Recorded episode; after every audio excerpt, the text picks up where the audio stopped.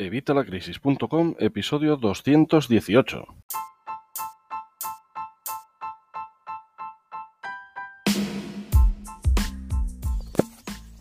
Hola, buenos días, buenas tardes o buenas noches. Soy Javier Fuentes de Evitalacrisis.com. Ya sabes, tu comunidad con más de 20.000 personas, más de 20.000 personas interesadas en mejorar sus finanzas personales y las de su negocio. Más de 20.000 personas interesadas en ganar dinero por Internet y en mejorar su educación financiera. Y eso es lo que vamos a hacer hoy, concretamente con una pregunta. Discúlpame, pero no me acuerdo del nombre ahora mismo, me pillas en la calle y no he podido mirarlo.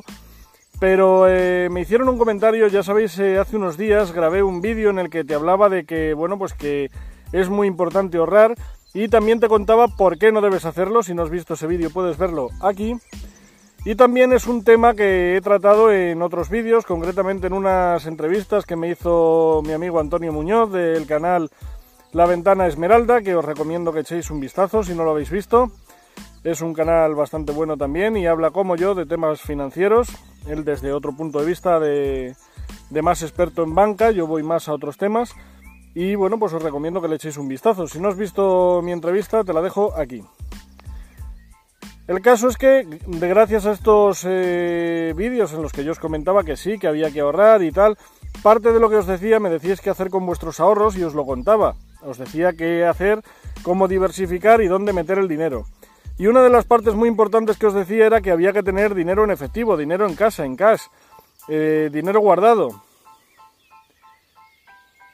Perdonad, pero es que tengo que vigilar al Grizzly, que es eh, mi Alaska Malamute, ya le conocéis de otros vídeos, y había salido corriendo y digo, bueno, se me va a acercar un corzo y va a salir... Bien, como te decía mucho, eh, te hablaba de la importancia de tener dinero en efectivo, dinero en cash, en casa. ¿Qué pasa? Que me han hecho este comentario que te, comento, no recuerdo el nombre, lo siento, me parece que era una chica, pero no recuerdo el nombre, que me decía que había tenido problemas a la hora de ir otra vez a meter ese dinero en el banco. Había sacado el dinero sin problemas, pero al ir a meterlo otra vez en el banco le habían puesto problemas porque decían que de dónde venía ese dinero. Bien, esto es por la ley de blanqueo de capitales, es cierto, sí, es algo que podemos tener este problema. Este problema, por eso yo siempre os digo lo del ahorro, que hay que tenerlo muy claro. A ver, tenemos que ahorrar siempre... Madre mía, me voy a morir. Perdón. Tenemos que ahorrar siempre, yo siempre os digo que tenemos que ahorrar hasta tener el colchón de tranquilidad. Si no sabes lo que es el colchón de tranquilidad, puedes verlo aquí. ¿Por qué? Porque con ese colchón de tranquilidad vamos a tener ahí un colchón económico para en el caso de que necesitemos un dinero para algo realmente grave, que es para lo que se utiliza este colchón, podamos tener dinero para disponer. ¿Por qué? Porque, por ejemplo, eh, salió una ley antiblanqueo, antiterrorista, para que no se financien los terroristas y todo esto, que está muy bien, pero que también nos limita mucho y es algo que también le interesa al gobierno de tener localizado dónde está nuestro dinero y de tenernos siempre fichados en todo. Por eso también es una de las cosas que te digo que es muy importante tener dinero en efectivo en casa. Pero ¿qué pasa? Pues que esta ley que salió es la ley 7 eh, de 2012, juraría, del 29 de octubre, es una ley que, bueno, lo que dice es que se puede pagar en efectivo solo hasta 2.500 euros. Estoy hablando solamente en el caso de que sea una transacción entre empresas, eh, da igual que sean empresas o autónomos, ya sabes que los autónomos también son empresa, o entre empresa, empresa y autónomo, a particular, ¿vale? Los que están exentos de esta ley, de esta ley del 2012, es eh, los particulares. O sea, si es una transacción entre dos particulares, podemos seguir pagando más de 2.500 euros. Pero si es eh, una transacción entre empresas, me da igual, ya te digo que sean empresas o autónomos, y entre empresas, igual, otra vez, empresas autónomos y particulares, ahí el límite es 2.500 euros. Bien, eh, hay una confusión bastante importante porque en octubre de 2016, ya te digo, esta, esta ley es de 2012, en octubre de 2016 el Partido Popular, que eran los que estaban en el poder, sacaron una enmienda de esta ley, no sé si es una enmienda realmente, pero vamos, una modificación de la ley que lo que hacía era bajar este límite de 2.500 a 1.000 euros. ¿Qué pasa? Pues que estaba todo prácticamente aprobado, pero nunca se llegó a aplicar, nunca se llegó a ejecutar, con lo cual el límite sigue siendo 2.500 euros, pero hay mucha gente que está equivocada y cree lo de los 1.000 por esta ley. Y si no es por esta ley es porque en 2018 eh, ya sabéis que hubo un cambio de gobierno, eh, salió el PP y entró el PSOE un poco a la fuerza Y ahora, en dos, bueno, en diciembre de 2018, diciembre, octubre noviembre, creo que fue en octubre noviembre de 2018, quisieron relanzar el Partido Socialista junto con Podemos esta ley que había sacado el, gobierno del Partido Popular y que no había aplicado, volver a poner este límite de los 1.000 euros. ¿Pero qué pasa? Pues ya sabéis que se volvieron a disolver las cámaras, tenemos elecciones de aquí a un par de domingos y entonces pues todo esto se volvió a paralizar. ¿Qué pasa? Pues que otra vez seguimos con el límite de 2.500 euros. Bien, entonces si yo voy con más de 2.500 euros al banco, es posible que me pongan alguna pega. Vale, bien. Eh, yo por eso siempre os digo que tenemos que tener este colchón de tranquilidad. ¿Por qué?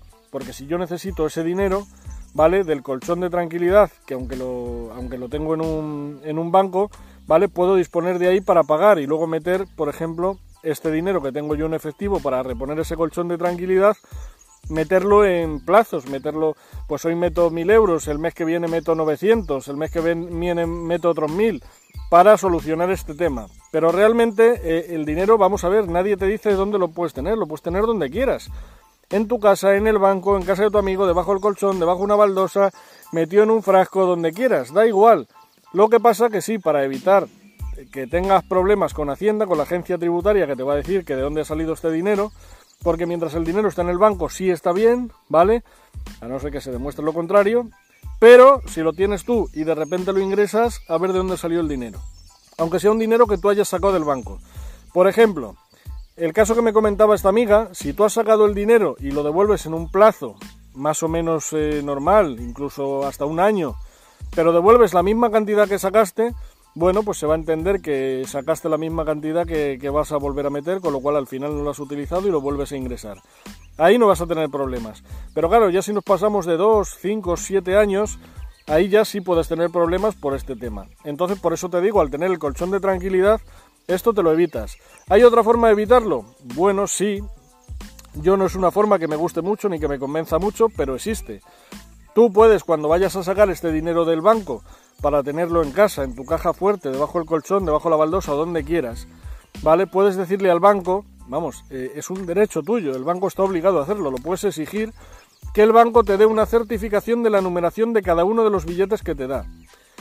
Claro, el banco te va a cobrar una comisión por ello y te va a dar un certificado de los números de serie de cada billete. Pero claro, a la hora de tú luego ingresar ese dinero deberías ingresar este mismo. No vale que de aquí cojas 100 euros, otro mes cojas 1000, que sí, luego vas reponiendo. Pero ya los números de serie no son los mismos. Deberían estar todos ahí, eso, ese dinero debería estar inmovilizado. Por eso a mí esa, esta opción no me convence mucho. Porque ya sabes que lo de tener el dinero inmovilizado, si no nos está dando un rendimiento, no lo veo algo inteligente. Pero bueno, es una opción que puedes tener ahí para evitar estas, estos problemas con Hacienda, con la agencia tributaria. Así que, en resumen, ¿puedes tener problemas? No, vamos a ver, te van a pedir que lo demuestres de dónde viene ese dinero, lo vas a poder demostrar. Ahora, ¿formas de evitarte estas molestias? Pues ya te estoy diciendo. Lo primero, tener tu colchón de tranquilidad, como os he dicho en, al principio del vídeo. Si tienes ese colchón de tranquilidad, puedes pagar en efectivo, o sea, pagar en, en dinero digital a través de ahí. De hecho, estaros atentos porque ya sabéis, os lo dije ya hace bastantes vídeos, que el dinero en efectivo, el dinero físico, el dinero tal cual y lo conocemos, está a puntito de desaparecer. A ver, a puntito no te digo que vaya a ser mañana, pero de aquí a pocos años ese, dinero va a desaparecer, va a ser todo virtual. Acostumbraros, iros acostumbrando porque va a ser así. Así que esto de tener el dinero en, en, el banco, en el, en el colchón de tranquilidad, es algo bastante interesante. Da igual que tú tengas dinero en efectivo en casa, porque si sale esto de que quitan el dinero, va a haber un plazo, igual que hubo cuando pasamos de pesetas a euros, para llevar ese dinero al Banco de España o a cualquier banco y meterlo en, tu dinero digital.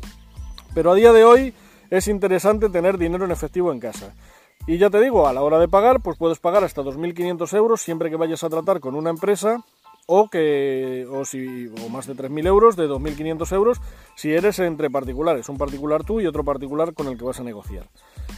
Y nada más, con estos consejos, teniendo esto claro, puedes tener tu dinero en efectivo sin problemas en tu casa, puedes tener tu dinero digital en tu colchón de tranquilidad, en tus cuentas bancarias, en donde tiene que estar, y sacándote un rendimiento.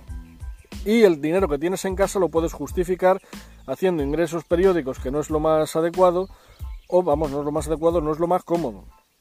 Adecuado es igual de adecuado que cualquiera de las otras figuras que te he demostrado, que te he hablado hoy, pero es a lo mejor un poco más incómodo porque tienes que andar metiéndolo cada X tiempo. Y la otra opción pues es pedir esta certificación de la numeración de los billetes. Bueno, espero que con esto haya resuelto tu duda. Eh, lo siento amiga, no me acuerdo de tu nombre. Eh, pero bueno, espero haber resuelto tu duda. Si queda cualquier duda, dejármela aquí en los comentarios, ya sabéis, como siempre. Y nada más, nos vemos en el próximo vídeo. Recuerda, si te ha gustado el vídeo, dame un like, el pulgar arriba, suscríbete, suscríbete al canal y dale a la campanilla para que te llegue la notificación cada vez que voy publicando vídeos tan buenos como este.